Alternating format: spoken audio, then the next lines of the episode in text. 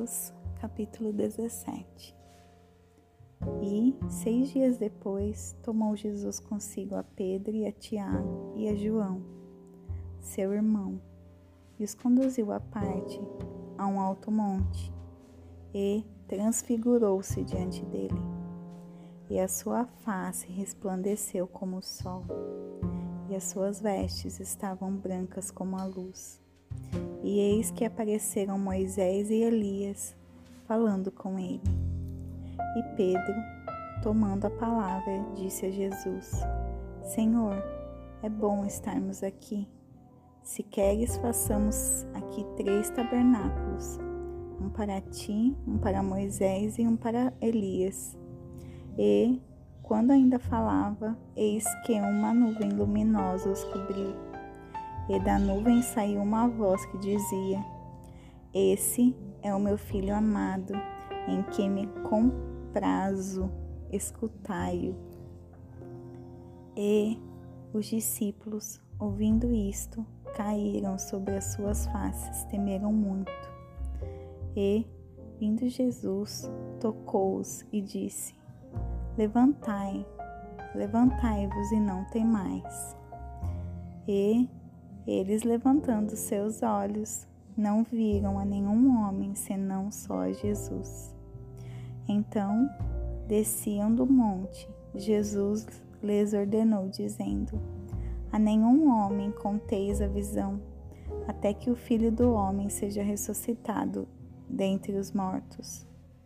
E os discípulos perguntaram-no, dizendo: Por que dizer então os escribas Elias deverá vir primeiro?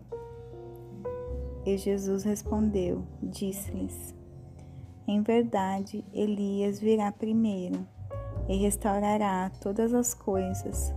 Mas eu vos digo, vos digo que Elias já veio e eles não o reconheceram, mas fizeram-lhe tudo o que quiseram. Assim eles farão também sofrer o filho do homem.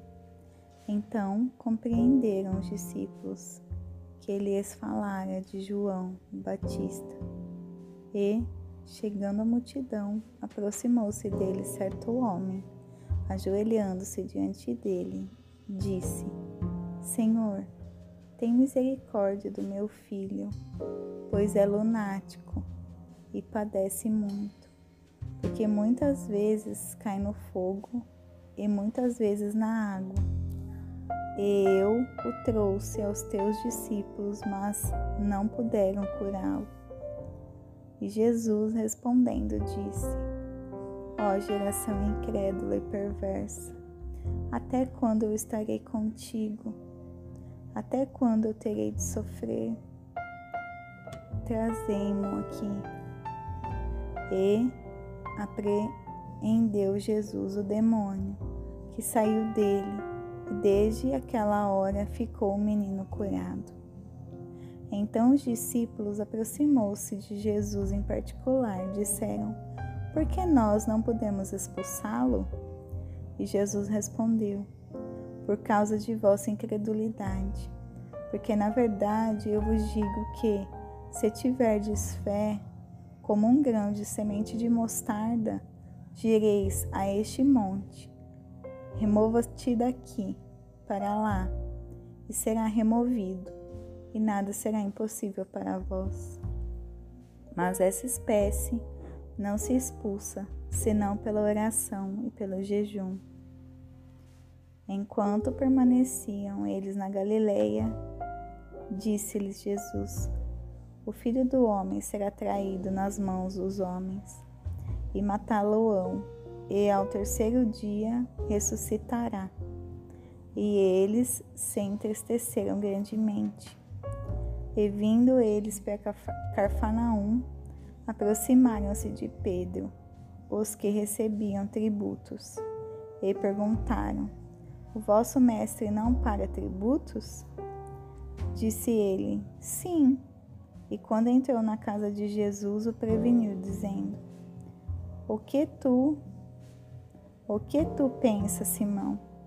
De quem cobram os reis da terra o tributo ou impostos? Dos seus próprios filhos ou dos estrangeiros? E disse, e Pedro disse, lhe disse, dos estrangeiros, disse-lhe Jesus.